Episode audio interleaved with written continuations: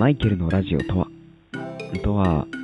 まあ、適当に思いついたことを喋るラジオ的なやつである。マイケル・ラディオ。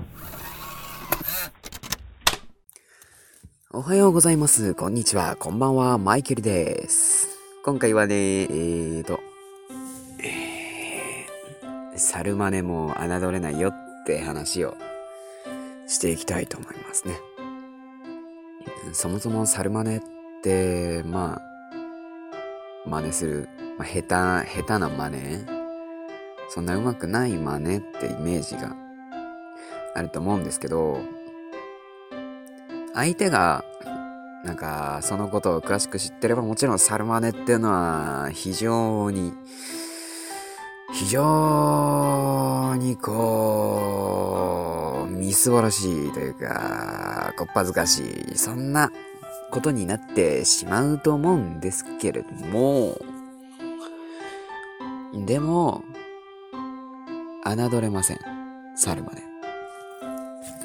相手がその、その界隈、その業界とかのプロじゃなければ、なんとなく真似したやつでも、めちゃくちゃうまく見えたりするし、めっちゃセンスあるように見えたりするし、まあ、あの、外国でね、こう、カンフーができるふりしたら、カンフーのできるふりをして、こう、なんていうか絡まれた人をね、こう追い返すみたいなことをやった人も実際にいるって聞きますしね。やっぱりその、ぽく見せるとか、そういうのって結構強いと思ってて、ぽく見えてるんだからそれは実質そうみたいなこともありますけど、私はそんなことないと思いますけどね。あの、ぽく見えると、ぽいの間にも壁があるし、ぽいとそれの間にはもう超えられない何かがあるってそんぐらいには思ってますけどもそうそれを思ってるっていうのも自分自身あのぽく見せるのが結構まあまあまあ得意といえば得意なことでして例えばこう憲法とかね中国憲法とかそれらしい動きをするのが得意でしてもう一見するとね一見するとまあ、ま、まさに中国憲法ができそう。そういう動きをできるんですね。まあ、多分やってる人から見たらなんか踊ってるな、なんでしょうけど、まあ、一般人から見たらもうもうもうできる人なんですよ。ただ実際やってる人とできるように見える人の間の差ってすっごいでかくて、100%勝てないですもん。ちゃんとやってる人には。周りから見たら、できそうな人とできそうな人だから、知らないからね。大差ないんだけど、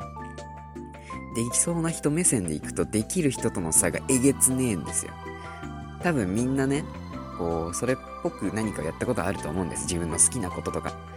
でも、その真似した人とか、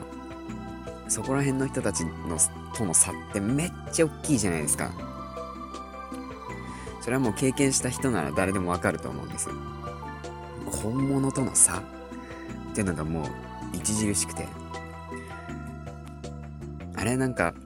サルマネを侮るなんて話してた気がするけど、ちょっと。うん、まあまあまあまあまあ、ここから挽回していく感じでね、いきたいですけれども、はい、えーと、そう。確かにそこにめっちゃくちゃでかい壁はあるんです。でもさっきさらっと言ったように、やったことない人からすれば同じようにしか見えないんですよ。もちろんね、同じ条件で何か、何かを比べた映像を見たりしたら、あ、こっちの人の方が強いなってなると思うんです。例えば、いくらそれっぽい格好をしても、居合切りができないとか、こうビールが手刀で割れないとかね。そういう差はもちろん、比べたら出てくるんですけど、まんま接点とかもないし、比べる機会っていうのがそもそも、そんなにないから、マジで同じようにしか見えない。同じように見えるんですよ。そう。もう、もう端的に言ってしまえば、知らない人からしたら同じレベルに見えちゃうんです。同じレベルに見えちゃうと。ただのサルマネでもね、ある程度のクオリティがあれば、同じレベルに見えてしまう。ということは、これは使えると。これは使えるということですよね。人生においてできるように見せるっていうのは、まあ、使いすぎは良くないけど、要所要所でね、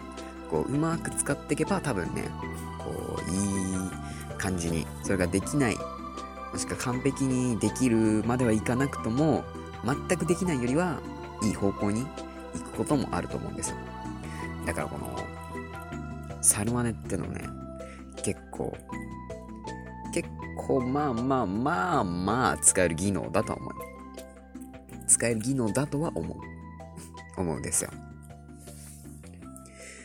あ、まあだからって言って、それに甘えてちゃんとしなかったり、まあ周りから見たら同じレベルだけど、自分でもそこと同じレベル、もしくは近しいレベルと認識してしまって、あのそういうような態度とか、あの周りの意見を受け入れないとか、そういったことをしてしまうと、やっぱりちょっとあの、他のできない人よりも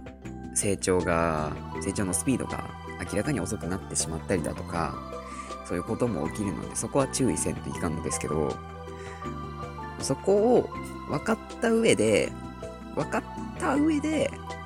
レベル差を認識した上で、サルマネをうまいこと利用していくというのであれば、結構便利な技能だと私は思うんですね。だからね、こう、できないことをできるように見せるっていうのを要所要所で、やっぱ使っていくと何かがこう変わるかもしれませんね。結構違いますよ。あるのとないのじゃ。うん。あ、まあ、私の意見なんてごく一部なんでね。別の人の人生なんて体感したことないんで、まあ、そこはちょっとわからんのですけど、私の体感で言うと、結構使える技能かなっていう感じですね、サラマネってのは。例えばなんか私なんか声優の学校とか声優のそういう勉強とかね、したわけじゃないんですけど、なんかこう声優っぽい喋り方ってあるじゃないですか。なんか微濁音だとかなんだとか、そういうね、独特のイントネーションだとか、そういうのを真似するとなんか喋るの上手いやつみたいに聞こえるんですね。聞こえるんですよ、実際。真似をしないよりは。なんとなくこう声優が出しそうな声の出し方をすると、あのー、そういうことをやってるんかなとか、そういう職業の方なんかなとか、もしくは何か読むのが上手いのかなとか、ナレーションができたりするのかなとか、そういう風な印象を与えることができるんです。実際真似してると、実際真似してないのと、真似をしたもの、それを聞き比べても違うところしかないので、もちろんわからないんですが、例えば真似をして特徴を近づけることによって、より違うところ、自分が劣っているところが浮き彫りになって、まあ、そこを素直素直に受け止む、うん、あの、こういう噛むところとかね、うん、うん、そう。そこを素直に受け取ることができれば、もっとこう、効率的に成長していくことも可能なんじゃないかなと思います。真似できている時点で、まあ素質はある程度あると思ってます、私は。あのー、最初に話した中国憲法ができるやつっぽいっていうのもそうですけど、まああのー、そこら辺の一般人よりは戦えると思います、実際。実際ね。まあもちろん正しい中国憲法ができるかといえばそうではないのですが、今もちょっと声優っぽい喋り方をしています。まあ、誰とかわかんないんですけど まあそんな感じでね、あの、結構使えると思いますよ。だから、暇だーヒマラヤ山脈ってくらい暇な人がいたら、あの、誰かの真似をしてみるだとか、それっぽい、ぽい動きをしてみる。そうすることで、もしかしたらなんか楽しいことがあるかもしれません。あ、そう。言い忘れてたけど、まず楽しい。真似ができるとまず楽しい。ここですよ。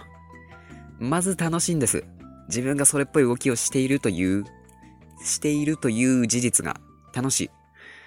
そういう、それっぽいことができているという事実が楽しいんです。だからまあ、暇な時とかね、まあ家にいて暇だなーって時とか、まあある程度のスペースがあれば動けると思うし、むしろスペースがなくてもね、こう声とかのね、真似するのはまあある程度できると思うので、まあ暇で、ある程度健康である方であれば、誰でもできる暇つぶしなんじゃないかなと、結構おすすめなんでね、ぜひ暇な時とかにやってみてください。急に早口になりやんこいつってな。うん。えー、では皆様、来週もね、元気にお会いできればいいかなと思います。はい、えー、とね、ちょっと、あのー、あはい。では、お体にお気をつけて、まあ、感染症対策とかもね、しっかりしといてくださいね。うん。冬なんでね、春になるのかも。春になるのかも。Oh my god. うーな、な、oh my god. Oh.